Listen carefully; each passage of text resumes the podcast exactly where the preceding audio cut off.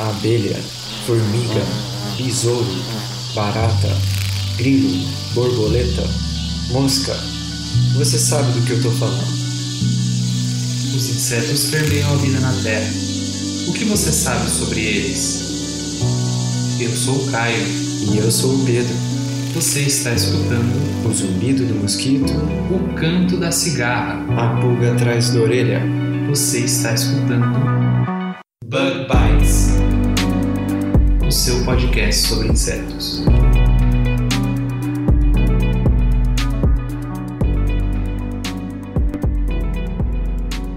Sejam bem-vindos a mais um Bug Bites, diretamente da Toca do Besouro Studios. Quem vos fala aqui é o Gus e estamos à frente de mais um episódio. Hoje um episódio incrível com uma galera muito legal, a galera do Projeto Mantis. Quem tá aqui para me ajudar é a Fabi. Fala aí, Fabi, tudo bem? Tudo bom, Gus? Boa noite. Beleza. E tá aqui comigo também o César. Fala, César, beleza? E aí, Gus, tudo bom? Beleza, boa noite. Boa noite. E fora isso, nós estamos aqui com, com a galera do Projeto Mantis, que é o Léo, o Lucas e o João. Tudo bem com vocês, galera? Boa noite, tudo bem? Opa, boa noite. Fala galera, boa noite. Gente vai falar com cada um de vocês com mais, mais calma mais pra frente. Antes de qualquer coisa, acho importante a gente falar do nosso padrinho. Se você pode ajudar o Bug Bites, uma possibilidade é você ajudar a gente nas plataformas como o Padrim ou o Patreon.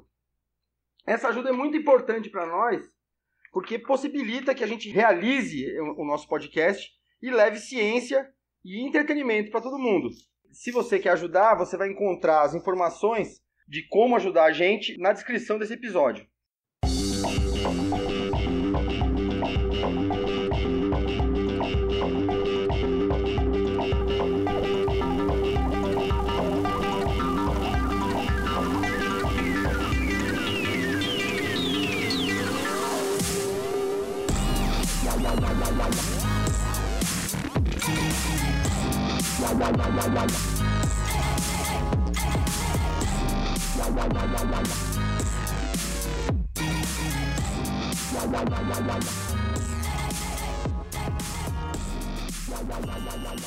Fabi, Oi. apresenta pra gente aí a galera do Projeto Mantis.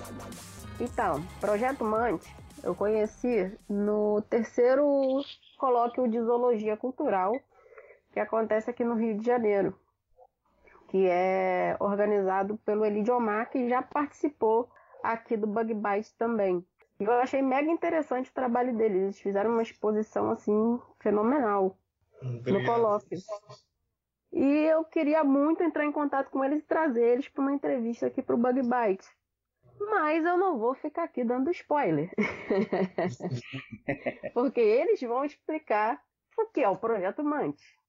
Sim. Então, o projeto Mantis, ele é um projeto que trabalha com fotografia e documentação de vida selvagem, conservação e pesquisa, com foco em louva-a-Deus e florestas tropicais.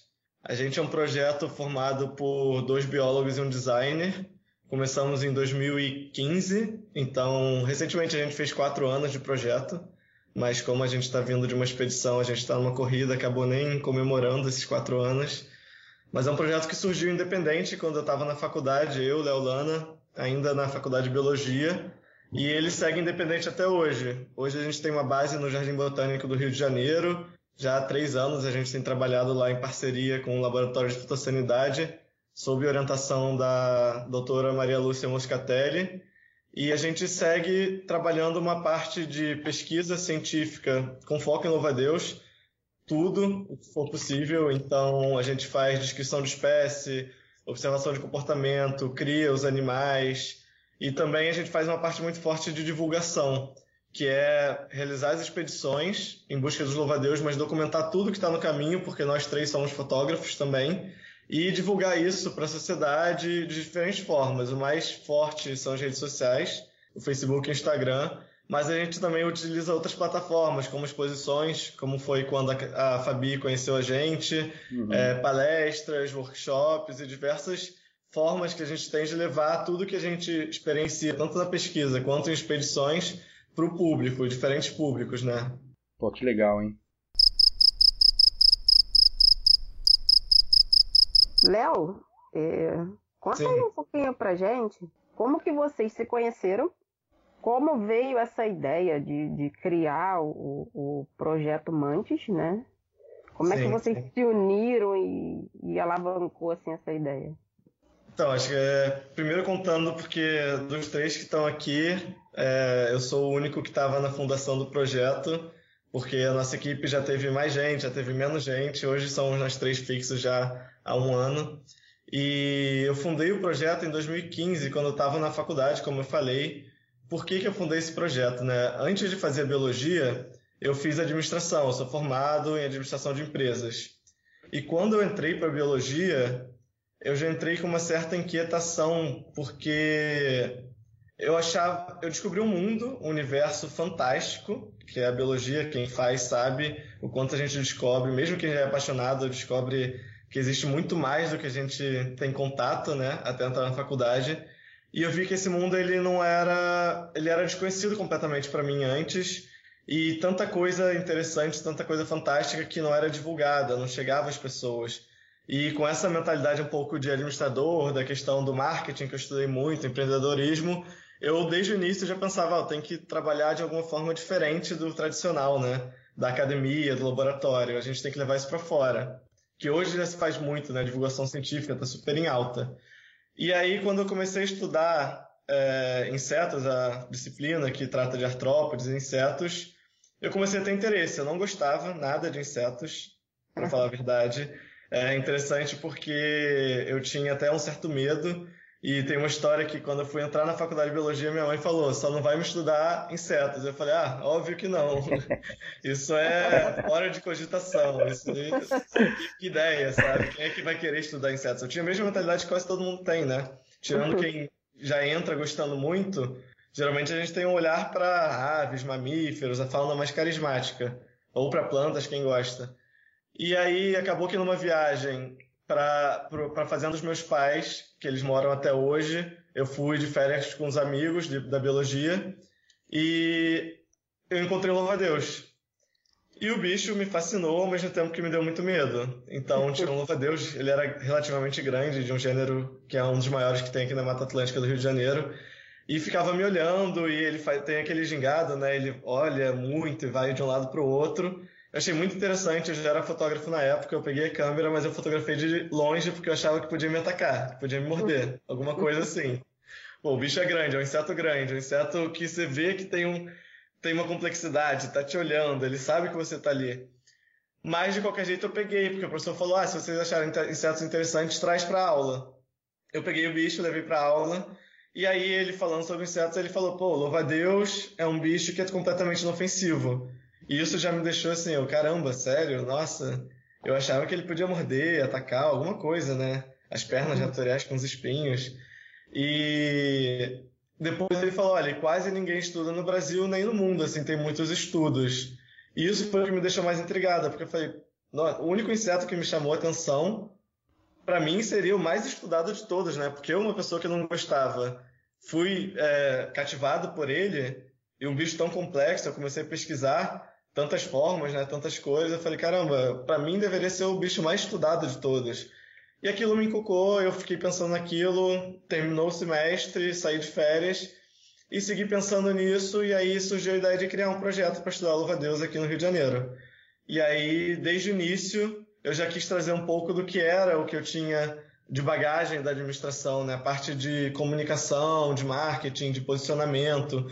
Então a gente já começou com redes sociais, na época, a gente levou o projeto para a faculdade e foi aceito dentro de um laboratório que logo a gente saiu porque o laboratório tinha muito uma rigidez em relação à taxonomia e pesquisa é laboratório, sabe? Uhum. E mas isso nunca me deixou satisfeito, então a gente saiu de lá e foi um projeto que começou assim, com uma proposta de alunos e desde então seguiu dessa forma. E logo no início também a gente começou a fazer, projetou, né? Como seria o nosso trabalho, a gente ia fazer trabalho de campo nessa fazenda, porque a gente tinha um lugar para ficar e sabia que tinha louva-a-Deus, porque a gente não tinha conhecimento nenhum de nada, sabe? Foi completamente exploratório. E a gente sabia que lá tinha louva-a-Deus e que ele vinha na luz. Começamos a ler literatura, é difícil encontrar literatura sobre louva-a-Deus, ainda mais para quem não conhece os autores e tal, é difícil encontrar rapidamente. Então, o primeiro método que a gente usava era só luz, depois que a gente foi descobrir a busca ativa, que a gente vai falar mais pra frente. Mas desde o início também a gente chamava voluntários para campo. A gente ia nas salas de aula, apresentava o projeto, já para trazer para fora do que seria um laboratório, né? E levava voluntários. E aí foi que a gente apresentou na sala do João, e aí o João pode contar como é que entrou. Sim. Eu era calouro do Léo, né, na faculdade, eu também, é, eu ainda, na verdade, sou graduando em, em Ciências Biológicas, bacharelado. Ainda estou finalizando aí, se Deus quiser, esse período, estamos formados, biólogo oficialmente, mas eu estava como calouro ali, do nada vem esses moleques com essa iniciativa na aula de artrópodes, né, com essa iniciativa que eles estavam começando a estudar um louvo a Deus, eles estavam precisando de mão de obra, né, de voluntários para ajudar. E eu no início da faculdade, ali mais ou menos terceiro, quarto período, já estava começando a ficar um pouco frustrado com aquela coisa de academia, de não ser aquela coisa toda que a gente imaginava, né? Aquele vislumbre científico, né? Que a gente tem quando entra na, na faculdade querendo fazer biologia. E aí eu vi essa oportunidade, eu embarquei, fui, viajei com eles para a fazenda dos pais do Léo e ali, cara, eu fiquei fascinado com aquele lance de pano branco, né? Você, você olha ali, parece uma espécie de televisão, um cinema antigo, né? Que do nada vão vindo uns insetos, vem passando uma luz forte. E aquela diversidade, aquela coisa, eu fiquei já muito fascinado, muito fascinado mesmo. Eu, eu sempre tive um pouco de afeição com insetos, assim, eu sempre gostava de mexer neles e tudo mais. Mas ali eu sinto que foi um, uma espécie de gancho para mim para um flerte ainda maior, né, quanto essa coisa dos insetos. E o louva a Deus, cara, é um bicho assim realmente muito curioso, muito fascinante. Eu fui fisgado ali pelo projeto Mantis. E uma vez voluntário ali, eu fui indo, fui indo, fui indo, fui indo. Quando eu vi, eu já já estava dentro. Eles me convidaram para entrar e eu não tinha como recusar. Eu já estava já estava naquela. E assim a gente foi crescendo, foi crescendo, né? E até que entrou o Lucas posteriormente, né? E fala aí um pouco, Lucas, de como tá. É, comigo também foi um pouco nessa parte do, do vislumbre. Eu, a vida toda, eu sou designer, eu sou formado em propaganda e, e publicidade. E a minha carreira inteira eu sempre trabalhei vendendo produtos para pessoas, vendendo refrigerante para crianças, sabe? e de uhum. repente ter a oportunidade de trabalhar em um projeto muito interessante com seres inacreditáveis e a possibilidade de levar para as pessoas um pouco de deslumbre do que é a nossa Mata Atlântica, o que é o mundo dos insetos, como são os louva-a-Deus, isso foi assim muito interessante para mim. Inclusive é uma área de carreira que eu nunca tinha pensado que eu, que eu chegaria, né? E a oportunidade de trabalhar com o projeto Mantis foi que eu comecei apenas ajudando em algumas postagens de Facebook, algumas indicações, algumas sugestões para as mídias sociais. Só que chegou um ponto que a demanda de trabalho estava tão alta para eu estar tá ajudando que eu falei, cara, eu preciso entrar nesse projeto. Que foi quando oficialmente eu entrei e a gente mudou tudo. Aí começamos a, a reformulamos o nosso logo, Trouxemos novos uniformes, a proposta também da armadilha de luz mudou completamente. A gente reformulou todas as nossas redes sociais, do Facebook ao Instagram, é, enfim, diversas atividades e a gente começou a entender a importância de uma equipe multidisciplinar. Eu já estou no projeto faz dois anos, dois anos né? Exatamente. E, e é um pouco isso. Agora somos nós três, dois biólogos e um designer, todos exploradores. Sim, a essência do projeto sempre esteve presente desde o início, né? É, é a mesma essência de quando eu criei lá, que esse é um projeto diferente que vai unir a comunicação, vai unir a divulgação. A gente trabalha sem matar nenhum bicho, então a gente trabalha só com louvadeus vivos. E isso se mantém, mas hoje feito de uma forma muito mais profissional. Então, ter o Lucas na equipe fez com que a nossa comunicação se tornasse profissional que é algo que normalmente não tem dentro de um projeto de ciência. Geralmente você tem alguém que faz bem é, desenho ou faz sabe mexer numa ferramenta de comunicação e essa é a pessoa que vai é, ser encarregada, né? Ou quem escreve mais ou menos bem. E na verdade a gente trouxe a bagagem do Lucas de cinco anos de faculdade, que é uma bagagem muito mais forte que qualquer um que faz bem, né? Porque ele tem uma visão profissional do que é comunicação, do que é posicionamento. E a partir disso a gente não parou de crescer. Isso, ele entrou em 2017 e desde então a gente viu o quanto mudou o projeto. Ele deixou de ser um projeto, iniciativa independente, feito por estudantes de biologia, e passou a ser um projeto profissional, com projeção internacional, com resultados, com é, parcerias de pessoas muito grandes. Sim, a mensagem é a mesma, só que agora a gente comunica melhor o nosso conteúdo. Sim. Muito legal. Tá certíssimo. É, isso me lembrou, me lembrou até uma palestra que eu dei há pouco tempo para uma semana de biologia que eu falei para os alunos de todos os períodos, né? Que eu falei Sim. assim, você, como biólogo, você tem que ter um diferencial. Sim. Você não pode ficar somente na, na bancada dura ou somente na educação. Você tem que aliar. Você tem que juntar e achar um diferencial em você e divulgar. Sim. Né? Foi o que eu sempre pensei, que eu também é, fui muito para a bancada, ainda estou na bancada, na, na Fiocruz, uhum. mas por fora eu trabalho com divulgação científica. Sim. E eu comecei também participando de alguns episódios do, do Bug, né, no início, até que no início desse ano o Pedro me convidou para fazer parte.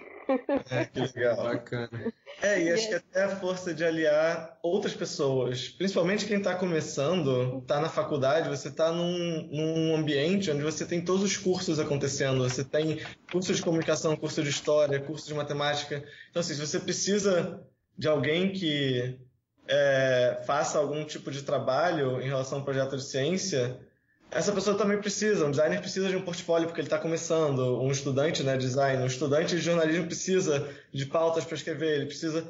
Então, aliar, ter essa equipe no multidisciplinar, principalmente no início da faculdade, quando todo mundo está buscando, né, e todo mundo é super criativo, super inquieto também, é o melhor momento para se formar esse tipo de iniciativa. Sim, é ciência como empreendedorismo, né?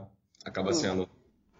Sim, exato. É, é, aquela coisa interdisciplinar. Isso aí é, é, essencial. Eu sempre falo isso hoje. Gente, você tem que ser interdisciplinar. Hoje o Bug Bites é, né, Gus? hoje sim. o Gus é artista. Ele pode falar um pouquinho dessa vivência dele também aqui rapidamente para vocês com essa loucura do Bug. É, a mesma coisa. Na verdade, eu, eu também eu fiz, eu fiz faculdade de publicidade também e eu tinha eu não me formei, mas eu sempre trabalhei a vida inteira com produção de comercial, com publicidade. E aí, no fim, fiz um caminho parecido no lance de ir de ir arte, né? E hoje sou artista plástico, desencanei da publicidade, meio com esse sentimento também de falar, nossa, mas eu tô sempre vendendo alguma coisa para alguém, né? E, e você vê hoje, tô aqui contribuindo na, na, na no, no bug também, pensando em divulgação científica. Isso é realmente incrível, é muito legal mesmo.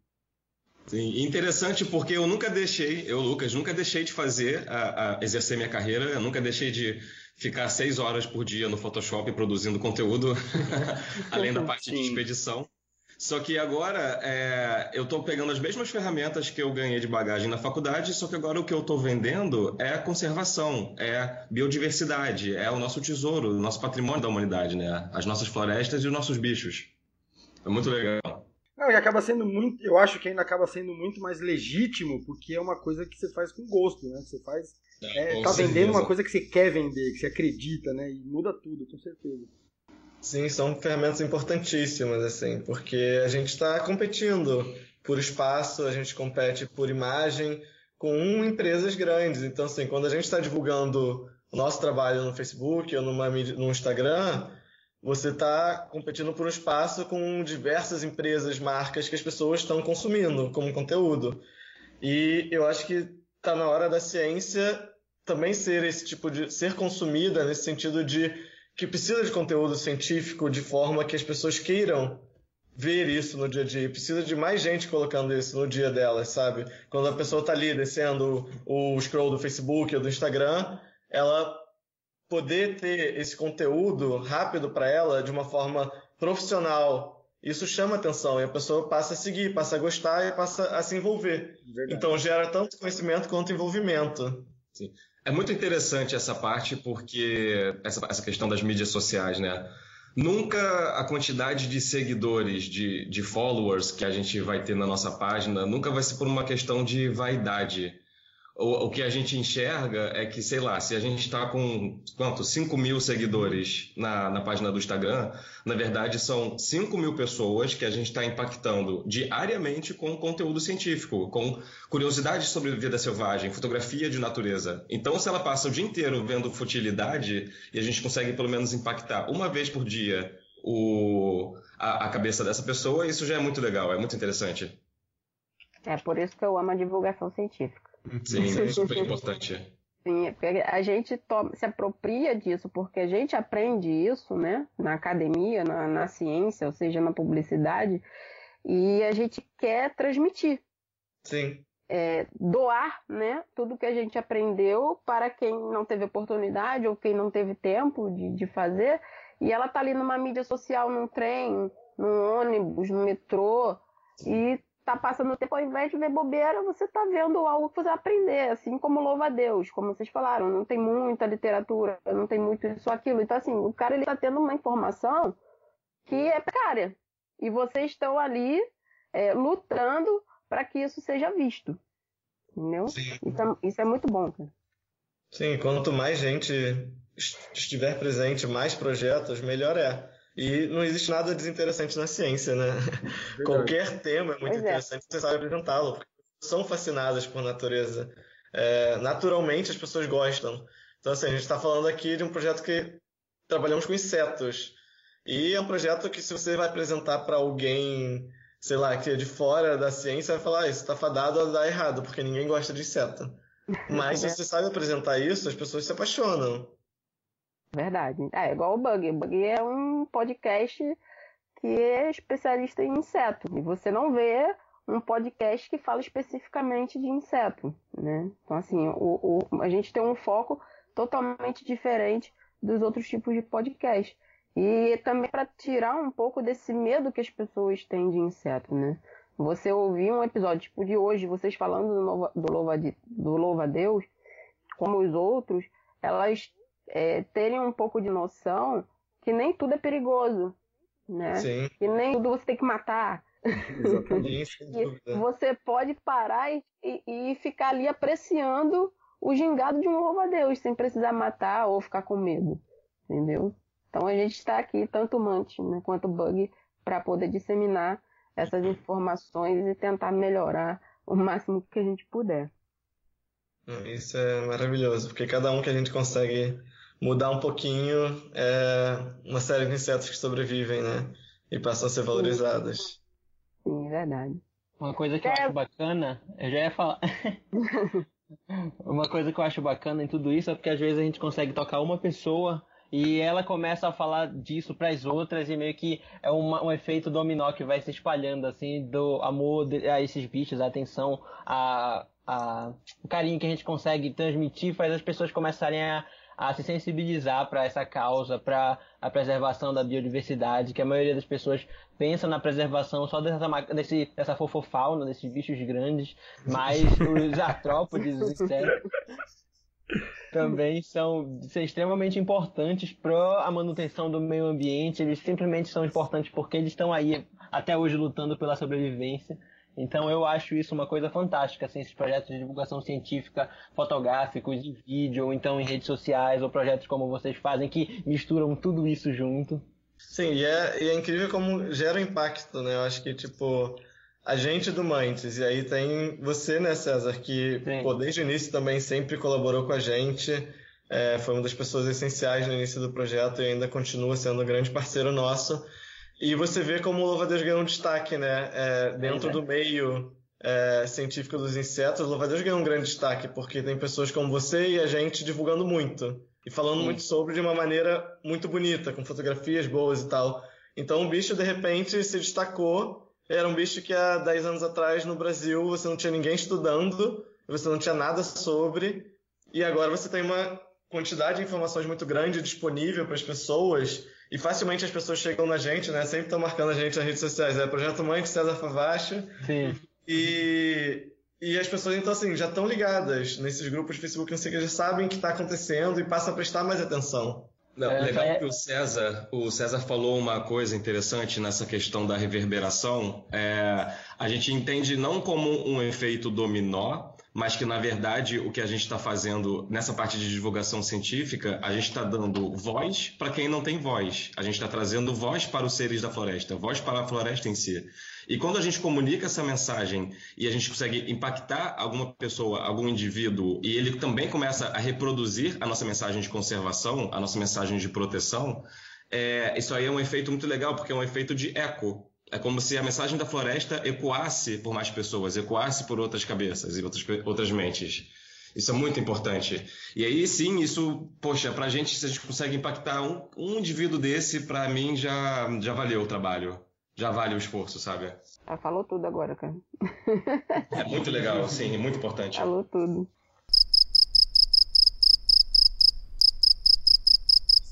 Posso, eu, eu queria fazer uma pergunta bem, bem leiga, assim. Eu, eu percebo, o, o César já tinha falado isso e agora vocês falaram de novo que o, o Louva-a-Deus ele, era, ele é meio... Enfim, não, não tem muitos estudos sobre ele e tal. E é muito doido, porque eu gosto muito de inseto desde criança e eu nunca vi um louva-a-Deus assim, É. tipo, na rua, sabe? Tipo, oh, louva-a-Deus! Uhum. É por causa disso? É porque é um bicho difícil de achar, ele fica muito escondido? Por que, que isso acontece?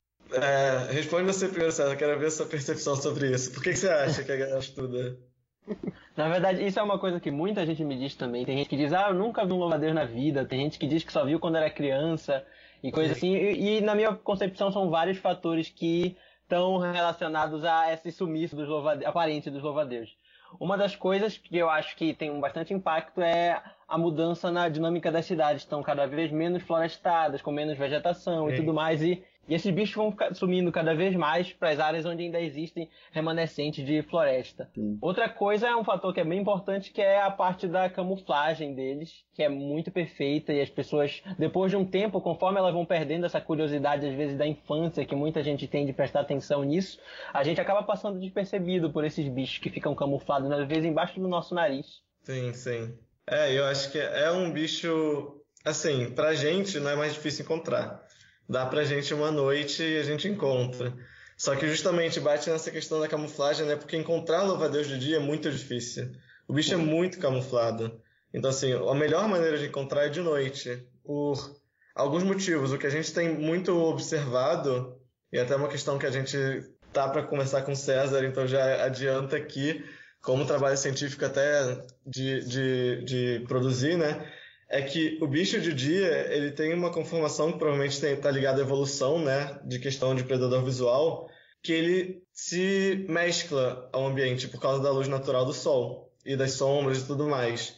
De noite, quando você usa uma luz artificial de lanterna, você revela o bicho. Então, um bicho que de dia ele parece um verde igual ao da folha, quando você joga a lanterna, que é um outro tipo de luz, você vê que o verde dele é um pouco mais claro da, da folha mais escuro. Então, você revela, você quebra essa camuflagem legal. pelo uso dessa luz, né? Então, só que as pessoas não têm costume de é, buscar à noite no mato, sabe? Inclusive, mesmo quando você sai de férias, na hora que cai a noite, é o momento em que você se retira para dentro de casa, para dentro da sua barraca de camping, para onde você estiver. Então, é um bicho muito mais fácil de achar à noite. É, e acho que isso foi uma barreira inicial para o estudo de louva-a-Deus, porque também tem aquela coisa do cientista trabalhar muito com armadilha passiva, né? O que é uma armadilha passiva, para quem não conhece a parte científica? É um tipo de armadilha onde você deixa a armadilha lá, ela vai capturar os bichos, geralmente vai matar ou prender, e você volta no dia seguinte para pegar, ou no mês seguinte, dependendo da armadilha. E o louva-a-Deus é um bicho que não tem muita armadilha passiva efetiva para pegar. Então você deixa lá uma armadilha do tipo de captura de solo, por exemplo, pitfall. Você deixa lá um tempo e não vai vir muito louva-a-Deus. Sabe? Não é o melhor jeito e vão vir poucas espécies. Então é um, é um bicho que demanda muito você procurar o bicho. Então tem um esforço aí de tempo e de investimento, né? Então, para a gente fazer uma expedição, a gente não pode ficar menos de 4, 5 dias no local. E a gente não pode chegar lá, largar uma armadilha e voltar no mês seguinte, porque não vai ter tanto efeito quanto trabalhar 4, 5 dias. E aí acho que aliando essa dificuldade de encontrar o bicho, pouca literatura que tem, né? Então poucos especialistas incentivando outros a começar. E essa dificuldade no trabalho, é um trabalho exaustivo, a busca de louva-a-Deus, uma noite de super sucesso. Achou cinco louva-a-Deus numa noite, pô, tá super feliz, sabe? Pelo menos aqui na Mata Atlântica, eu não sei na Amazônia, né, César? Às vezes, Mas- na- dep- dependendo do local, tem, tem viagem de campo, porque normalmente eu não, nunca fiz uma viagem de campo específica para pegar louva-a-Deus. Sempre eu tô junto com outras pessoas Aham. do meu laboratório que vão para campo, eu acabo me tirando um tempinho para procurar meus bichos e tem vezes que se eu achar um já é lucro. Exatamente. Então, assim, é, o cientista está acostumado a achar mil, né, do que ele está procurando. Quem Sim. trabalha com inseto, né, especificamente. Ele quer ir para o campo e sucesso para ele achar muito. E a gente fala, pô, a gente achou três espécies diferentes, tá- voltamos muito felizes do campo. E o pessoal, pô, só três? Eu falo, pô, três é demais, sabe? O meu, o meu orientador trabalha com mosca e eles põem umas armadilhas passivas lá, às vezes com isca, às vezes armadilha de interceptação de voo. E aí eles deixam lá e buscam, tipo, uma semana depois, ou uns dias depois, e os bichos estão tudo lá dentro. Às vezes centenas, milhares de moscas. Enquanto que, Tá é cansativo, tem que procurar o dia todo, às vezes a pessoa não encontra, fica no sol, fica de noite lá procurando também. Mas vale a pena. Cada um que encontra, assim, por mais que seja um bicho comum, é um encontro fantástico. Sim. E nesse contexto de, de expedições e, e de saídas de campo também, é, uma coisa que a gente colocou na mente é que, às vezes, é, não encontrar nenhum louva-a-Deus também é um diagnóstico. Então, por mais que seja um pesadelo pra gente, a gente- acho que a gente nunca passou por isso firmemente, mas já passamos por Não, períodos já de... aconteceu. grandes aconteceu quando a secas. gente trabalhou em manguezal, que a gente não achou no manguezal. E não quer dizer que não tenha, porque a gente não trabalhou meses. Mas ali é um diagnóstico de que, assim, não é um lugar tão propício para louva-a-Deus. Sim. Sim. E o mais legal é que acho que no processo de busca você vê de tudo. O cientista tradicional, ele tá muito, é, a gente é muito é, forçado um pouco a se especializar muito e quase que colocar aquele negócio do cavalo, né, que coloca para ficar com aquelas viseiras para só chegar uma coisa. Então, o cara que trabalha com louva-a-Deus, normalmente ele só vai querer saber do louva-a-Deus e não importa o que aparecer, ele tá ali focado e pra gente, a gente, na verdade, quando faz uma expedição, a gente tem um olhar aberto a tudo que está em torno, porque não é só sobre o louva-a-Deus, mas o universo que está em torno dele. Se a gente quer entender esse bicho, a gente tem que entender a floresta em que ele está inserido, o manguezal, a restinga.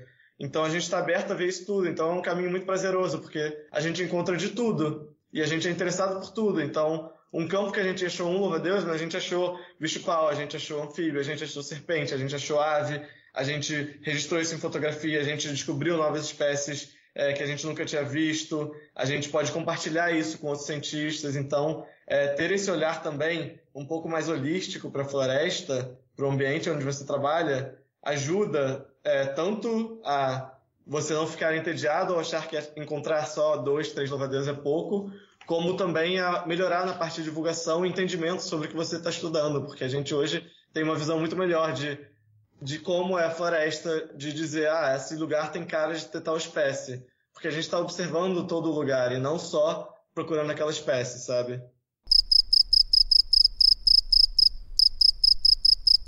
É, Léo, Uhum. João, Lucas, Uhum. tira uma dúvida, quais os tipos de, de armadilhas assim que vocês costumam usar para caçar louva-a-Deus? Então, assim, de armadilha que a gente usa vai muito nessas passivas, né? Como o Léo falou anteriormente, a gente não costuma matar nenhum dos insetos, os louva-a-Deus no caso, né? Que a gente coleta ou, ou extrai. É, a gente não mata nenhum. não nenhum. mata nenhum, nenhum, né? Então acaba que essas armadilhas que a gente bota, elas não são letais, né? Então é, a gente usa muito armadilha luminosa, é a que a gente usa, e a gente também tem uma armadilha de luz de luz de Queiroz, né? Que é o mesmo princípio da armadilha luminosa, só que você tem a, você consegue extrair os insetos do dossel, né? De estratos mais altos da floresta. E e assim, não é um método mais eficiente para louva-a-Deus no caso, né? Porque o, o louva-a-Deus, assim, em sua grande maioria, embora tanto a fêmea quanto o macho sejam espécimes dotados de asa, né? Que tenham, a- é, que tenham, são voadores, é, que tenham asas, né? Eles, eles são, só o macho voa no caso, né? Tem fêmeas que voam, mas assim, quando a gente monta uma armadilha luminosa, só vai vir machos, provavelmente, né? De, de louva-a-Deus. Então, para a gente bu- buscar o juvenil, para poder coletar os juvenis e as fêmeas, a gente tem que ir buscar de fato eles na floresta. Então tem que fazer toda aquela questão de busca ativa, de ir com as lanternas, à noite, né? Que a gente viu que a noite é melhor para poder fazer essas coletas de louva-a-Deus. Então acaba que de armadilha mesmo a gente acaba só usufruindo é, essa questão do, da armadilha luminosa, né? E a gente adaptou ela para não ser letal, né? Porque muitos desses dessas é, armadilhas de interceptação de voo que provavelmente o orientador do César usa, elas você tem algum, algum tipo de bacia com álcool, pote com álcool que o bicho ele vai entrar e vai ficar preso e vai morrer e o cientista depois vai coletar, vai para coleção e tudo mais, né? Sempre quando a gente coleta o nosso animal, o nosso louva-a-Deus, a gente vai criar ele, vai anotar os dados sobre a biologia, sobre o desenvolvimento dele, que são coisas também que são muito escassas, né? Se a gente nem tem a pesquisa de base do louva-a-Deus, que é a classificação de espécies, a gente nem sabe a distribuição e quais são as espécies que de fato existam, imagina sobre a biologia, né? O desenvolvimento sobre eles. Então você tem várias lacunas a serem exploradas dentro dos louva-a-Deus e muito, em muitos outros insetos também. Esperanças, bicho-pau também sofrem com esse tipo de lacuna de conhecimento. É, é verdade, desde o é início, sabe? É, desde o início, como eu falei, a gente, quando eu criei, eu já queria ser uma coisa diferente, esse projeto. Então, assim, o louva-a-Deus zero a gente já não matou. Eu lembro até hoje do encontro. E a única armadilha que a gente encontrou possível de ser usada é, sem matar era a armadilha de luz. Então é a única que a gente usa hoje. Tem essa da Luiz de Queiroz que a gente adaptou, tirando a parte com álcool, para uma rede, como se fosse uma gaiolinha, que a gente olha todo dia, em vez de deixar lá um mês, a gente olha todo dia e solta os bichos que estão lá dentro e coleta se tiver algum louva-a-Deus. Mas a gente largou ela porque ela não foi muito efetiva. E a armadilha do pano branco é a única passiva que a gente pode usar que não mata os louva-a-Deus. Ela traz sim alguns bichos diferentes e como é que ela funciona, né? Ela é simplesmente uma, um pano branco com uma luz muito forte. Essa luz emite muito ultravioleta, que é uma das formas com que os insetos se guiam. Os insetos noturnos eles voam guiados pela luz ultravioleta que vem da lua e do céu. E isso é tipo a baliza deles. Quando a gente joga uma luz muito forte, eles se confundem. É, é natural, né? Até em casa, uma luz de casa ela traz insetos. Eles não são literalmente atraídos, porque se ele não está voando, ele não está usando esse guia, então ele não vai até a luz. A gente já cansou de encontrar louva-a-Deus pousado é, que estava ignorando a luz. Mas uhum. quando ele está voando, ele está usando esse guia, ele acaba indo para a luz. E nessa luz ele vai vir e pousar nesse pano branco. O pano é branco justamente porque é para enxergar, né? A gente poderia colocar um pano preto, mas o branco reflete mais luz e a gente consegue distinguir tudo que está lá. E aí vem esses machos voadores, a gente sempre coleta, mantém vivo. A gente tem uma questão de, por exemplo, não fazer overcollecting, que a gente chama, ou seja, se a gente encontra diversos exemplares de uma mesma espécie, a gente pega só o suficiente para poder identificar aquela espécie ou para o trabalho que a gente precisa. Então já cansamos de, às vezes, encontrar de repente uma mina de ouro de Ovadeus. Você tem 10 da mesma espécie num lugar muito próximo. E a gente pega ali 3, 4, é, uma fêmea, um macho, os mais os mais velhos, né, que a gente tem mais garantia de que vão sobreviver com a gente e coleta eles. E essa é a única armadilha que a gente tem usado. Praticamente é tudo buscativa. Sim. É tudo a isca mesmo do louva-a-Deus é a luz, né? Sim, para os machos voadores. É, para a fêmea tem que buscar, tem que encontrar. É, não tem cheiro, não tem, não tem, não faz barulho. É muito complicado achar os bichinhos. É, esse início de ano no carnaval eu consegui ver um de dia. Ah, ah isso é o máximo. Eu dei a sorte, tava na cachoeira e tava assim, bem na, na lateral. Aí eu olhei assim no mato falei, gente, aquilo é um louva-a-Deus. Aí eu fui chegando mais perto, devagarzinho. Aí meu irmão me olhou e ele, o que, que foi? Eu falei, tem um louva-a-Deus bem ali. Ele, oi? Aí ele veio junto, porque ele não, não é biólogo, né? Aí eu mostrei pra ele. Aí ele foi, saltou e ficou em cima da pedra, fez aquele gingadinho tradicional dele. Depois entrou na mata e foi embora. Mas assim, ganhei o dia. É, são bichos super calmos, assim. A gente quando encontra, a não sei que seja um macho voador já adulto que voa, né? Não, a gente fica desesperado. É. Então, você encontra ele, você pode fotografar, você, o, o, bicho não vai correr. Então acho que isso também. É, as pessoas têm. Elas não têm acesso a esse conhecimento, né? E quando uhum. a gente sobre isso, quando a gente mostra como são nossas expedições, quando a gente leva pessoas, elas ficam encantadas com tudo que veem, com a forma como é o bicho, como ele se comporta na natureza, que é o mais bonito, assim. É, é legal levar a gente tem eles vivos, a gente faz muito trabalho de educação a partir do contato direto com a natureza, levando os bichos em exposições, em palestras. Mas o mais legal é encontrá-lo na natureza, é, porque ele, ali ele está no seu ambiente é, natural, né? Ele está no seu ambiente, digamos que ele evoluiu para aquele ambiente é, e com aquele ambiente e até na fotografia a gente que é fotógrafo, a foto sempre fica mais bonita onde ele estava, sabe? Parece que tem uma harmonia áurea entre as cores ali. Eu achei fantástico. Eu entrei no site de vocês e é cada fotografia fotografia impressionante. Assim, fica Aprendemos muito com o César. É, muito. Eu tava vendo as nossas conversas, a gente tem conversa, eu e o tu, Léo, desde 2015. É, Nossa. foi logo no começo, porque, sim, sim. porque eu achei a tua página, né, o Eu Amo Louva a Deus, Falei, caraca, alguém aqui do Brasil, preciso entrar em contato, não sei o que é. E eu pensava, vai, é o doutor César Favache. Acho que a primeira mensagem eu mandei, tipo, senhor César, alguma coisa assim. Foi, tipo assim. E foi, tipo, em 2015 ainda, eu tava da, no ano antes do, acho que era no meu terceiro ano da graduação. E eu também comecei no início da graduação a gostar desses bichos e tudo. Acho que em 2013 eu fiz esse, a primeira versão do site lá, Eu Amo Louva a Deus. Mas depois do tempo não me deixou continuar atualizando direito. Depois de um tempo que deu uma, uma recalchutada lá, mas ainda tem muita coisa pela frente.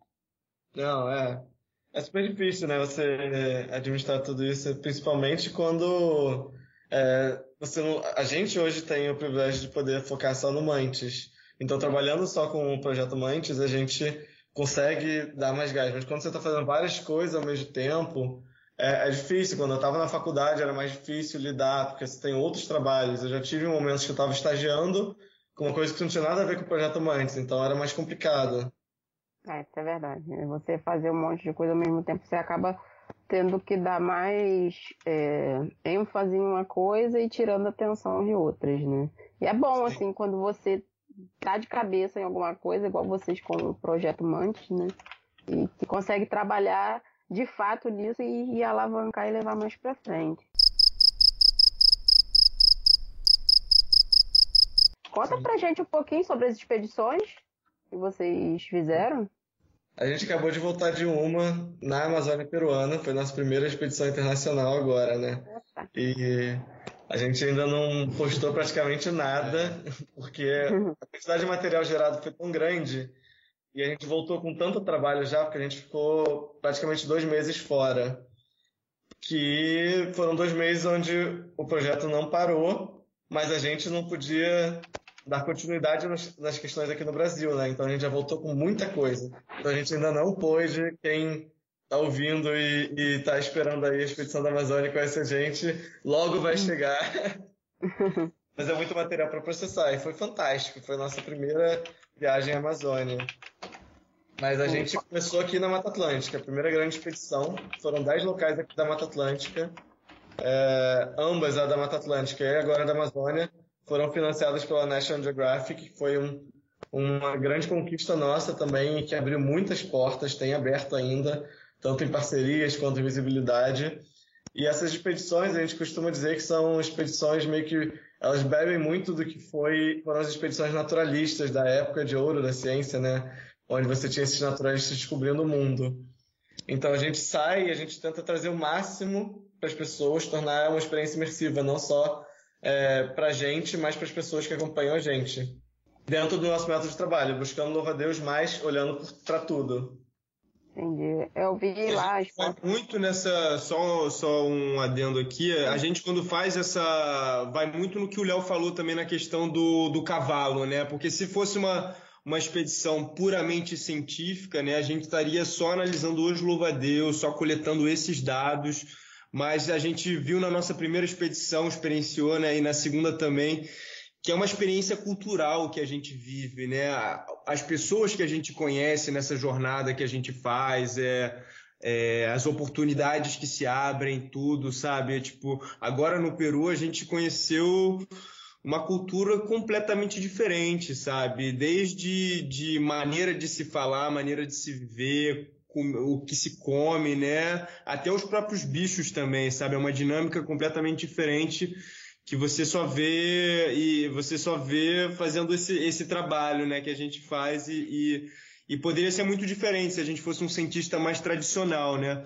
A gente faz o que a gente também chama de ciência contemporânea, né? É uma ciência que a gente resgata muito dessa do da, o melhor da ciência tradicional, né, que é esse rigor científico, a produção de paper, a geração de produção científica bruta, mas também faz muito usa esses artifícios modernos, contemporâneos que a gente tem, né, que são as mídias sociais, as ferramentas novas, né, as câmeras e tudo, para poder aproveitar ao máximo essa experiência, né, e poder divulgar e fazer muito essa experiência que a gente teve ser, que seja imersiva para quem acompanha essa nossa jornada, né? E entendo qual o trabalho de um cientista, o que, que a gente faz, o que, que a gente vê, quais são as nossas dificuldades e mostrar para as pessoas que biólogo não é só bicho grilo, esse tipo de coisa, sabe? Legal. E como é que vocês conseguiram esse contato com a National Geographic? Isso, na verdade, a National Geographic eles abrem editais é, todo ano são quatro vezes ao ano, agora vão passar a ser duas, se eu não me engano. E são editais abertos a qualquer pessoa do mundo, onde eles financiam projetos científicos de diversas áreas. Tanto a parte de biologia, quanto a parte cultural, antropologia, é, a parte sobre também estudos das mudanças do planeta, então estudos climáticos, enfim, é, é uma variedade enorme do que eles financiam. E eles têm esse edital aberto. A gente, em 2017, viu esse edital e a gente tinha o sonho de fazer uma expedição na Mata Atlântica. A gente falou, e olhando o que eles pediam, né, eles perguntam, dentro das questões do edital, é um edital que não é tão científico quanto costumam ser os daqui do Brasil, né, CAPES, CNPq. Uhum. É, eles querem saber não só do seu objetivo, da metodologia, mas como é que você vai divulgar, quais são as comunidades que você vai impactar, desde a comunidade científica até a comunidade local onde você está trabalhando. É, são várias coisas que o cientista não está acostumado a ter que pensar sobre, né? Ele só quer fazer o trabalho dele. E aí a gente achou que combinava muito porque a gente ia fazer tudo aquilo que eles pediam. E mandamos, não tinha nada a perder, por que não, né? É, nos inscrevemos para esse edital e ganhamos o edital. E aí, a partir desse ponto, a gente se tornou o explorador da National Geographic. E isso começou a abrir muitas portas porque a gente também não só é, fez o trabalho da expedição, como a gente agarrou essa oportunidade de estar em contato direto com eles para mandar o melhor que a gente tinha de materiais e tudo. Então, a partir dessa primeira expedição da Mata Atlântica, a gente saiu duas vezes no site deles, que foi notícia sobre o Louva-Deus Dragão, uma das espécies mais raras que tem, e a gente filmou a primeira vez em qualidade. E depois com o Louva-Deus Unicórnio, uma diversidade que a gente encontrou aqui na Mata Atlântica. Então, sempre também trazendo uma questão do storytelling, que é muito forte deles, que é saber como contar a experiência a partir da sua visão como cientista que trabalhou lá, então a gente não vai falar do Zolé, a gente vai falar do Louva-Deus Unicórnio, sabe? A gente vai dar um nome popular, a gente vai contar um, mudar essa percepção de que o inseto é ruim, na verdade criar um contexto mágico, místico, é, bonito sobre eles, entendeu? É mais fácil proteger conto de fadas do que proteger insetos. É e, e a partir disso a gente viu a oportunidade de mandar o segundo edital, e aí a gente conseguiu de novo. É, porque também se torna mais fácil, porque a National Geographic trabalha muito na confiança. Então, assim, eles é, confiam completamente. Quando eles, você ganha o edital da National Geographic, eles te dão dinheiro e eles confiam que você vai fazer. Não tem que dar nota fiscal, não tem que nada, sabe? O relatório que você tem que mandar é muito simples, mas quanto mais você mostra que você é confiável, mais bem eles veem você, né? Então, uhum. a gente conseguiu agora esse segundo também e tem vindo várias outras oportunidades já auxiliamos em documentário deles, dois que tiveram aqui no Brasil, falando um pouco sobre Louva-Deus. A gente, por ter colocado Louva-Deus meio que na, na lista deles, né? Já duas equipes de documentário vieram filmar Louva-Deus. É, já foi selecionado para o é, programa de liderança. Eu estou num programa de liderança deles agora, que selecionou 20 pessoas do mundo todo dos exploradores deles, né? Eu sou o único brasileiro que está lá. Oh, legal. Então, ao longo de um ano, vamos trabalhar aí com uma escola lá dos Estados Unidos também, levando a nossa experiência de, de, de floresta tropical com uma educadora da National Geographic que trabalha com crianças e levar essa experiência. E isso vai estar disponível depois para outras pessoas que queiram no mundo usar ah, esse trabalho que a gente vai fazer abriu muitas portas, assim, é fantástico. E poder realizar isso que pra gente é o sonho de sempre, que são as expedições. É poder estar lá presente, é, é vivenciar esses lugares fantásticos e levar para as pessoas do mundo todo essa, essa mensagem, né?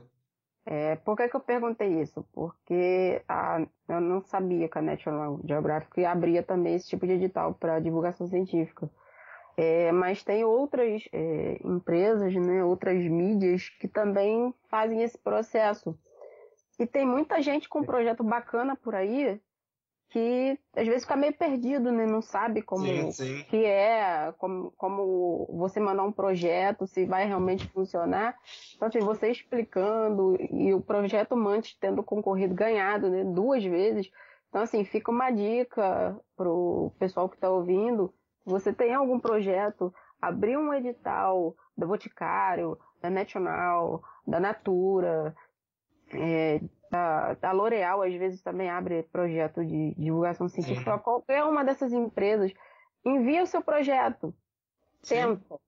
Porque você pode, e você pode ser agraciado né, de, de, de, de ganhar é, esse dinheiro para poder alavancar um projeto que vá fazer diferença.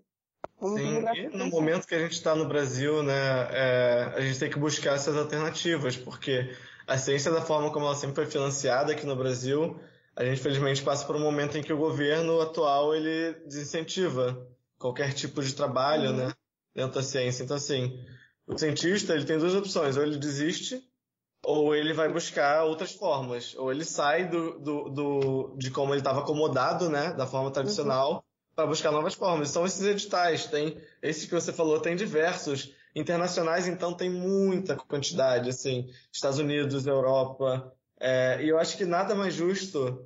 Normalmente esses editais em relação à natureza, eles, muita gente, a gente ouviu falar do tipo, ah, mas vocês estão vendendo o seu trabalho para americano, sabe? Porque a National é americana. Eu falei, não, pelo contrário, eles estão investindo na gente no Brasil para fazer trabalho aqui no Brasil e florestas tropicais da América Latina pra gente divulgar esse conteúdo aqui, sabe? E isso uhum. sem, sem esperar nenhum retorno do tipo, o material é nosso, o que a gente gera, o, o tudo que a gente tem que fazer é agradecê-los, sabe? É, na, nada mais justo, né, do que uhum. agradecer quando a gente publica algo em relação ao, ao que eles financiaram. E o material, durante 90 dias, eles pedem uma certa exclusividade em relação a fotografias, porque eles querem ser os primeiros a publicar se tiver algo interessante. E, pô, nada mais justo também do que quem financiou você é publicar primeiro, né? Em relação a, a fotografias, principalmente. Porque eles sabem que, por exemplo, uma nova espécie não vai sair resultado é, em cinco meses, sabe? Não tem como descrever. Então, assim, pô, é muito legal, é muito legal mesmo. É uma empresa incrível. Tem várias outras empresas incríveis, instituições é, e governos mesmo de outros países que investem para você, porque eles têm sim uma intenção de que é, uma intenção genuína de contribuir para a conservação, para contribuir para a ciência. Mas nessa parte também da como, como uma dica, né, para novos projetos ou novas iniciativas, é que primeiro você precisa ter uma visão externa do que é o seu projeto, do que é o seu trabalho. Eu estou executando isso, estou trabalhando com tá, mariposas do, do tipo específico da região a X quando você consegue ter uma visão expandida do que você está trabalhando, do que você está executando, depois você precisa ter uma, uma visão também em relação a quem está trabalhando com você. Você precisa entender quem é a sua equipe, você precisa entender o trabalho de cada um dentro desse, desse projeto, é, o peso que cada um desse projeto vai carregar nas costas, porque dá sim muito trabalho, dá muito trabalho para o biólogo, dá muito trabalho para o designer, dá muito trabalho para o financeiro.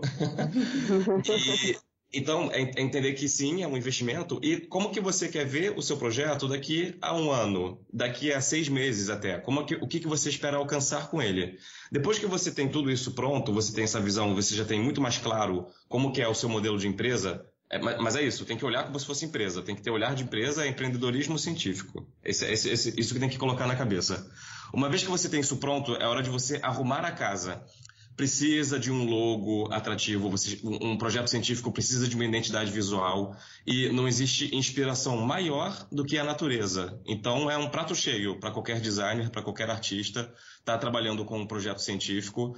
Depois vocês precisam ver as fotografias de cada um, precisa sim de uniforme. O uniforme também é uma questão de segurança. Quando a gente está no meio da floresta à noite trabalhando de lanterna, é, se a gente não está uniformizado as pessoas, ainda mais segurando câmeras com lentes muito grandes, pode parecer que é outra coisa, pode parecer que é arma, pode parecer que é caçador. Uhum. Então, tanto os uniformes que a gente usa no dia a dia do trabalho, até nas nossas armadilhas é, de, de coleta de bicho. A, a nossa armadilha de pano branco, a gente colocou um bandeirão com o nosso logo, com o Instagram, com contato de e-mail. Isso, de uma forma, faz com que as pessoas não, não, não criem interferência. Elas não vão mexer no que elas já sabem que tem dono, sabe? Então, Uhum. uma vez que o projeto ele está formal e vocês estão se apresentando de uma maneira incrível, porque o, o trabalho de vocês, eu tenho certeza que é algo super interessante, é algo super pertinente que vocês estão levando adiante. A partir do momento que você já está com a casa arrumada, você está projetando para o público com toda certeza a qualidade do trabalho que você está produzindo, aí sim é hora de buscar um, um- um investidor, que seja em um modelo de um Patreon, que ele vai ah, financiar seu trabalho durante o período de um ano, ou você tem uma expedição dos sonhos e que vai gerar muito conteúdo para ser trabalhado no seu projeto, e aí você entra em contato com a National Geographic é, e busca diversos, e assim, e também nunca desista, porque Inclusive, amigos nossos já tiveram trabalhos que não foram aceitos pela, pelos editais da National. É, inclusive, pesquisadores fantásticos que já tinham feito trabalhos com eles, mas dessa vez não foi, sabe? É, Então, não existe. não pode desistir nunca. E seguir em frente, porque você tá dando. Se você vê a importância daquilo, é importante que as pessoas consigam ver. E o que acontece em 99% das vezes é que o biólogo ele, e o cientista eles se atrapalham. Ele vai criar uma página de Facebook antes de fazer qualquer coisa. E aí, de repente, ele começa a se frustrar. Porque, caraca, eu tô postando tanta coisa, eu tô falando tanta coisa, mas eu tenho meus 15 é, seguidores que não, não, não dão nenhum tipo de interação, eu não consegui meu edital, isso começa a gerar um pouco de frustração. Então é importante que ele arrume primeiro a casa para depois ele começar realmente a batalha, que é correr atrás de manter o projeto vivo, né? Pra pensar muito sobre o uso de redes sociais, tem muito pensamento por trás, sabe? Não basta só postar é, uma palestra, tudo isso. E assim, o não sempre vem, a gente é, não fica postando do que a gente perde, mas a gente já perdeu editais, a gente já recebeu muito não. Tanto lá no início, imagina, lá no início, quando eu fundei o projeto, a gente foi convidado a se retirar do laboratório. Eu podia ter falado, pô, não vai dar para seguir o projeto. O que a gente fez foi, vamos levar para o Jardim Botânico, que era ainda maior do que onde a gente estava. E até hoje estamos no Jardim Botânico, que é uma das instituições mais importantes de pesquisa no país. Sabe? Então, assim, não pode desistir. Porque não até hoje a gente leva, pra caramba. Mas a gente também, nesses não, sai um sim que é incrível. E a gente vai fazendo nossas expedições, é fantástico, é uma paixão. A gente escolhe muitos lugares porque a gente quer muito conhecer e, óbvio, com muita pesquisa científica por trás. Então, são lugares que têm potencial de novas espécies de louva-a-Deus, têm potencial de novas descobertas, ou então que estão ameaçados e a gente pode dar uma força para conservar esse local. Então, assim, enxergar qual é também o nosso forte e também buscar sempre ser prazeroso, porque vai ser complicado, vai ser perrengue sempre. Trabalhar em floresta é difícil. Agora no Peru, então, a gente só trabalha com bicho vivo, então assim, a partir da hora que a gente pegou o primeiro avião, a gente só podia voltar para a capital, onde iam ficar os bichos, é, de barco ou ônibus, né? Porque a gente não podia pegar avião com bicho vivo. Uhum. E aí a gente teve que pegar de uma cidade para outra um barco de 55 horas, com todos os louvadeiros vivos. A gente teve que pegar depois dessas outras cidades do campo um ônibus de 20 horas com todos os louvadeiros vivos até chegar. Então assim, é, também criar, mas isso é o quê? É o nosso posicionamento. A gente vai, isso é valorizado. Enquanto um pode falar, ah, pô, mas pra que isso? Mata o bicho e leva logo de avião. Cara, isso a National Geographic valoriza também. Porque, pô, é, o- é a maneira que eles trabalham e eles buscaram for- é, maneiras de você trabalhar desse jeito. Porque eu podia também simplesmente falar, olha, a gente trabalha com bicho vivo e a gente quer ir pra lá, mas a gente não sabe o que vai fazer. Não. Quando você vai mandar um edital, pô, já tem tudo lá. A gente vai pegar tal barco, sai de tal lugar, vai pra tal lugar. Então, tudo muito bem planejado, porque expedições são muito trabalhosas, são muito desafiadoras. Tem que estar tudo muito bem certo, porque vai ter problema no caminho, sabe? Não, e é isso. E o nosso protocolo, o nosso protocolo é o bicho vivo. A É. gente passa seis horas na floresta atrás do, do indivíduo e finalmente encontra ah, um ser mitológico da floresta. A última coisa que a gente quer é um pote de álcool. Ah, e, e criando o bicho vivo, como o Léo e o João diz- disseram, é exatamente isso. A gente tem a oportunidade também de uh, levá-los para exposições, ter, é, criar contato com o público. Criança, então, é, é, fantástico. A gente, inclusive, permite que as crianças batizem o Louva-a-Deus ao vivo.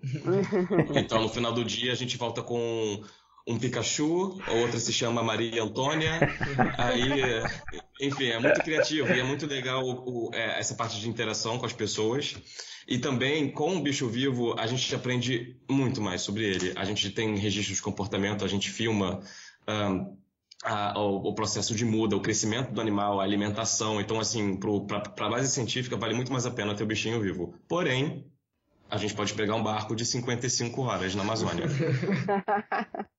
Mas pense, você vai viajar 55 horas na Amazônia passando por lugares que você não veria dentro do avião. Não, sem dúvida, sem dúvida. Foi, esse barco foi onde eu tive, entendi o que, que era a Amazônia peruana. Não as é? maiores belezas e as maiores tristezas. É um então... perrengue, é cansativo, mas você tem uma visão da natureza que você não teria do avião. Então, sim, melhor que vocês trabalhem com o Louva-Deus Vivo. Sim, você vivencia mesmo, de todas as formas. Sim. Eu vi o projeto de vocês lá no colóquio é, e o pessoal tava encantado, cara, com, com os Louva-Deus lá, vivos. É, lá, bicho lindo, né? Muito, muito bacana, muito bacana. Muito bacana, muito, muito legal isso. O louva-a-Deus vai ser um xodó onde ele tiver, assim, sempre que tiver um louva-a-Deus. Nas exposições aqui que o grupo de estudo de artrópode da Amazônia, o GER, que eu montei com os amigos do museu, fazemos umas exposições, a gente sempre leva louva-a-Deus vivo quando eu tô com alguns. Sim. E aí o pessoal enlouquece, todo mundo quer tirar foto com louva-a-Deus, todo mundo quer olhar ele de perto, e é muito bacana mesmo. É sempre uma gritaria. Sim, com certeza. Quando tem criança, então... É. Então é aquilo, as crianças ficam com medo. Aí quando a primeira estende a mão e o elevador sobe, aí chegam as 20 mãos ao mesmo tempo, né? É. Todos ganham coragem, querem, mas pô, é o máximo, porque esse contato, a pessoa que teve um contato desses nunca mais esquece. Não importa a idade que ela esteja, ela nunca mais esquece. É o legal que é uma gritaria que não é de medo, né? Sim, é, sim. Ah, sai correndo, é tipo, eu quero é. pegar. Uhum.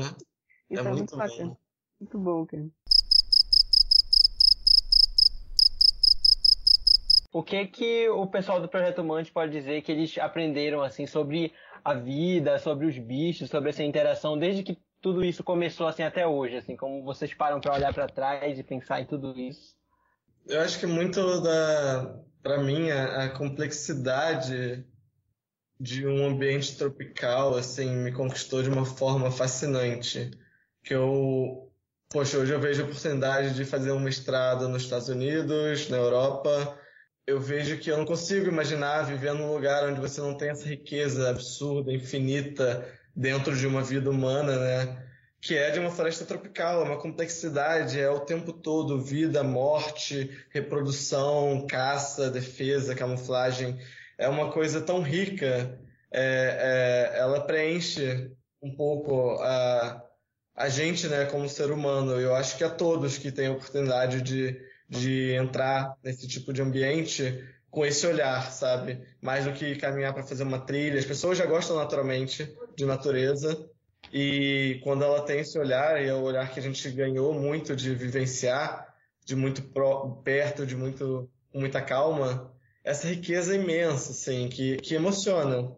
Emociona e o campo passa a se tornar, na verdade, uma nova casa. Estar imerso na floresta é onde a gente se sente muito bem porque é, uma, é, é um privilégio de poder ver, é, é, você poder, sabe, ter expressões de uau toda noite, sabe? Isso no dia a dia você não tem. E então te proporciona uma vida fantástica, sabe? Uma vida belíssima, que é poder estar em contato com todos esses seres. Esquece que quer, é, Então, é assim, eu acho que com toda essa bagagem que o Projeto Mante, né, tudo isso que a gente vivenciou, é, é, muito fantástico, né? E assim, eu acho que é muito impressionante, né, pensar como um insetinho, né, que muitas pessoas não, não, não dão valor, né? Como ele conseguiu levar é, a gente tão longe, sabe? Como, como ele guiou a gente até, até aqui, né? Então, assim, e é muito, muito impressionante, né? Porque a, a, a palavra mantis, né, é uma coisa que a gente sempre aborda. Vem do grego, né? Mante significa profeta, oráculo, né? E, e, dialoga muito com isso que eu acabei de falar, né? De eles têm sido nosso guia, nosso profeta, nosso oráculo nessa nossa jornada, né? Tem abrido mil portas, tem nos dado oportunidades científicas e assim, não só de louva a Deus, né? Assim, de louva a Deus, é, é, acho que é tão marcante pra gente que a gente consegue lembrar muito em cada árvore que a gente encontrou tal louva-a-Deus. Por exemplo, a gente vai na fazenda do Léo, do, dos pais do Léo, a gente vê ali, sabe, pô, já encontramos esse tal louva-a-Deus, ele estava nesse ramo aqui. Ou se a gente voltar, Sim. botarem a gente na mesma reserva que a gente estava na Amazônia Peruana, a gente vai conseguir saber onde é que estava tal louva-a-Deus, sabe? São experiências muito marcantes pra gente. E ele, como eu disse, é nosso guia com essa questão das oportunidades e também com os outros animais, né? Porque assim, para até você achar o louva-a-Deus quando você está buscando ele na floresta à noite, você tem que procurar muito, mas muito, mas muito.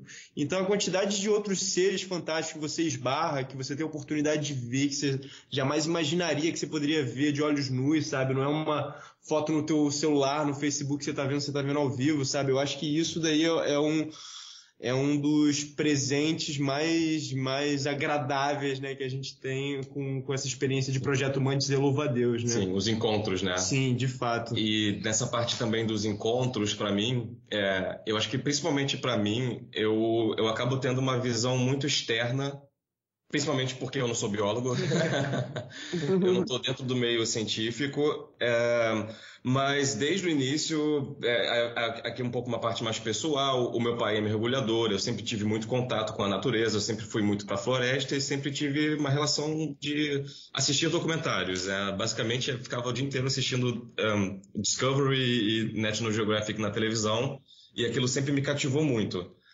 E na minha carreira, eu nunca pensei que eu fosse acabar trabalhando com conservação e que, e que na verdade, isso fosse abrir tantos olhos para mim e que a, a, oportunidade de estar com o projeto Mantes e principalmente imerso numa floresta. Eu sou, a gente é morador do Rio de Janeiro, moramos no Rio de Janeiro. Só que eu, a vida toda morando aqui, eu não sabia que eu estava imerso na Mata Atlântica. Isso é muito chocante, né? As pessoas não sabem que elas Sabe. moram dentro da floresta. É uma cidade que cresceu dentro de uma floresta. Então, mais, mais chocante ainda é, de eu não ter o conhecimento dessa da onde eu vivo é também dos outros seres que convivem comigo aqui, dos animais que vivem nessa floresta.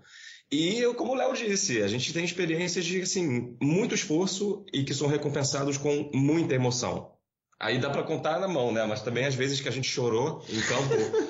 uh, pelo esforço de trabalho e de repente você chega num pôr do sol em que a, a, a, sua, a sua cabeça começa a esfriar, você consegue ter uma mentalidade mais realista do que é vida, do que é natureza, do que é a minha existência aqui, o meu papel, uh, principalmente trabalhando com, com vida selvagem e essa rotina de vida, morte, nascimento de seres, a gente já presenciou de tudo, eu acho, na, na, na selva. E, e, o privilégio dos encontros que a gente tem. Cada, porque os animais eles estão em movimentação, a gente também está em movimentação, mas naquele momento do universo, naquele ponto, foi onde a gente encontrou aquele louva-a-Deus. Aquele serzinho pequeno, do tamanho de uma unha, às 4 horas da manhã, fazendo 30 graus de calor e sendo devorados por mosquitos. Só que quando eu passo por uma situação dessa e eu dou um passo atrás para olhar o que a gente está fazendo, para olhar as nossas luzes todas e as nossas câmeras apontando para um ser tão pequeno que aí emociona, porque é um ser que é tão pequeno, mas ele vai contar a história daquela floresta. E aí eu entendo que é a importância do nosso papel, e não só do nosso, o papel de qualquer outro cientista, qualquer outro biólogo, qualquer outro pesquisador. Então, o Projeto Montes é, pô, é muita filosofia, é muita realização, assim. É muito privilégio estar trabalhando aqui. É, acho que é um pouco isso. Também é a oportunidade de inspirar, né? Felizmente. É, ah, inspirar os outros, outras é. iniciativas é fundamental pra gente. É então, o... a gente com Mantes tem inspirado muita gente. Isso pra gente é motivo de muita felicidade ver cada vez mais gente tentando buscar editais, seja da National, seja de outros, mais pessoas tendo iniciativas mais é, robustas em relação a projetos científicos, é, inspirar as pessoas a, a, ter essa visão de uma ciência mais contemporânea. A gente recebe muito feedback muito bacana, a gente tenta ajudar o máximo possível e levar em semanas de biologia, circuitos universitários, a gente está sempre presente com palestra e tudo, inspirar no momento em que é, o cientista precisa desse apoio, de gente que está conseguindo crescer, né? Porque a gente só está levando é, é, cada vez mais dificuldades e, e empecilhos no caminho e você ter um projeto que está conseguindo se desenvolver é um, uma fonte de inspiração, uma fonte de motivação, né, para continuar.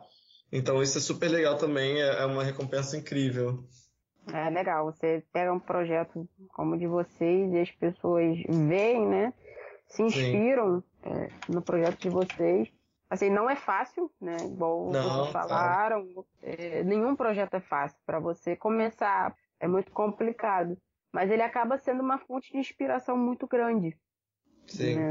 E isso é muito Sim. importante, ainda mais no meio científico. Sim, e que você não precisa levar 30 anos e ter um doutorado para poder, digamos que, chegar lá, sabe? A gente é, eu sou biólogo, ponto, o João está na graduação uhum. e o Lucas é designer, ponto. E a gente tem um projeto que tem uma projeção incrível mundial, assim, internacional. Então é, é, é possível fazer, sabe? Isso depende muito do que você tem de oportunidade, você abraçar as oportunidades e muito trabalho. Verdade. Ah, a gente tá, na verdade, a gente tá com bastante tempo já de episódio, mas eu não posso deixar de perguntar sobre as artes que uhum. os artistas fizeram para cada expedição de vocês, né? Pelo Rio, é isso mesmo? Sim, foi para é, esse projeto dos artistas. A gente entendeu que todas as expedições que a gente fizer daqui para frente, a gente precisa dar sequência ao projeto uhum. dos artistas, porque foi algo que deu muito certo. A proposta era o seguinte: a, a expedição da Mata Atlântica eram 10 lugares selecionados e que esses lugares, esses, esses ambientes expressassem a diversidade de ecossistemas que a Mata Atlântica teria. Então, eram desde, a, desde o topo das montanhas, no campo de altitude, até o nível zero na, na região litorânea, até as restingas, até os alagados e a gente também foi para a parte de manguezal, certo? Sim.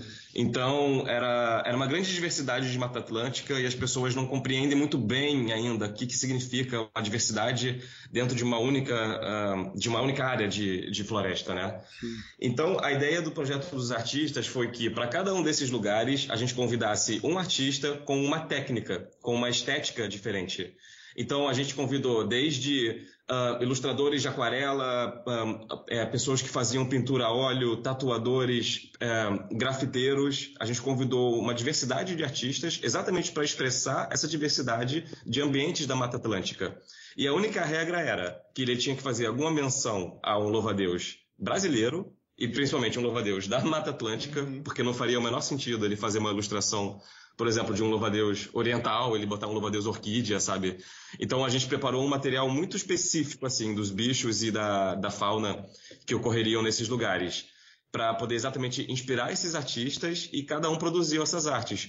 Porque já é muito difícil Uh, já é complicado uh, cativar o público com natureza. Mais difícil ainda com insetos.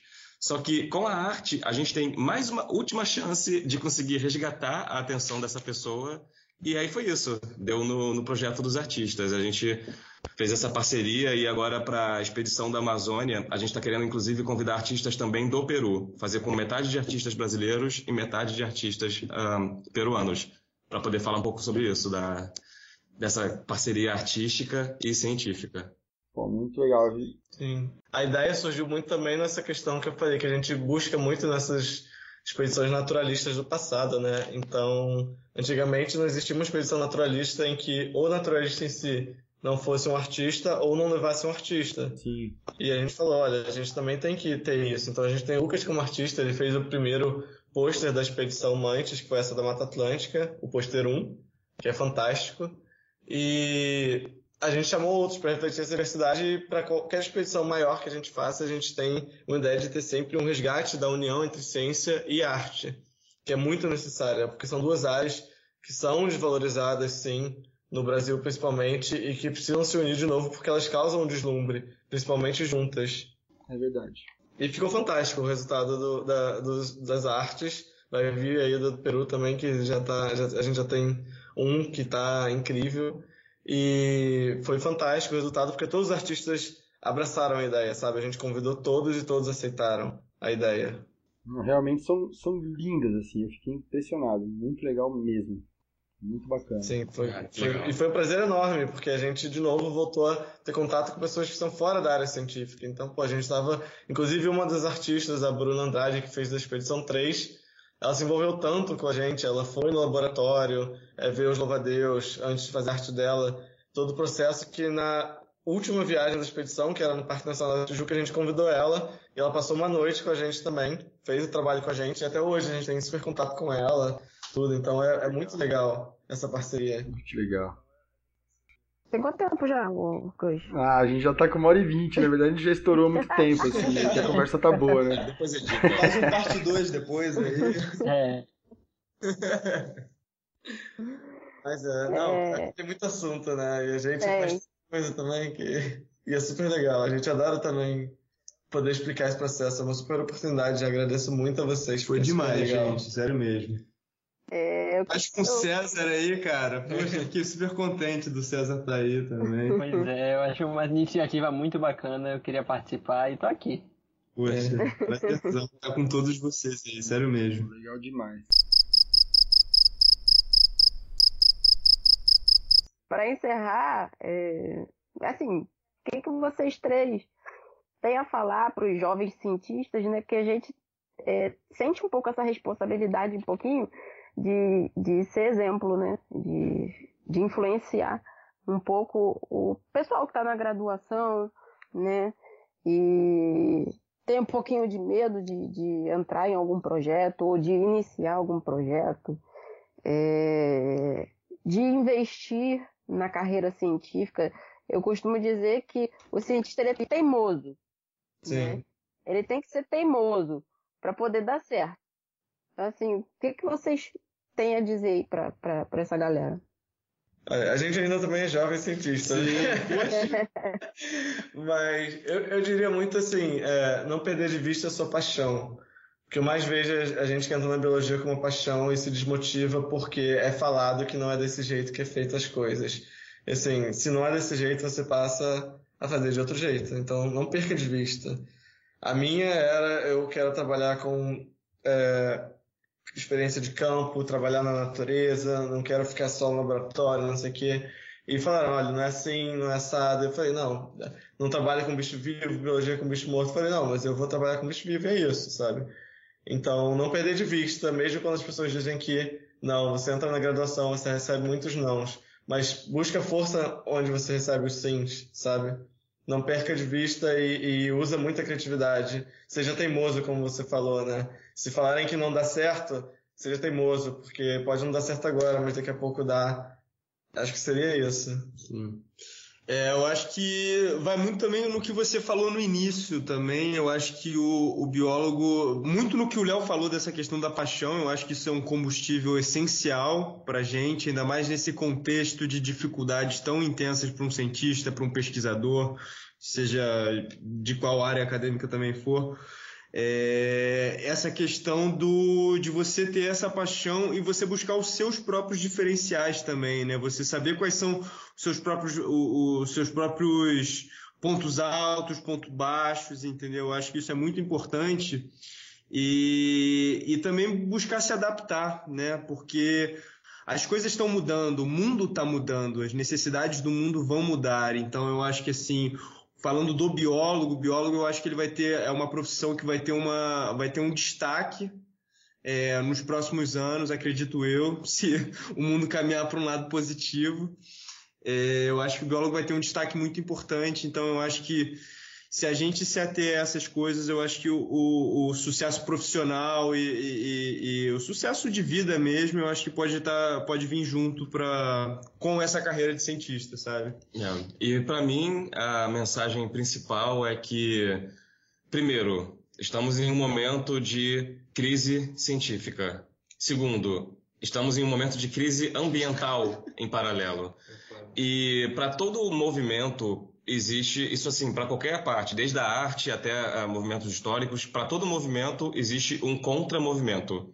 Então, por pior que esteja o nosso cenário atual, por mais pessimista é, que, é, é, que seja a situação que a gente está vivendo, a gente precisa fazer uma contra-reforma, a gente precisa nadar contra o fluxo.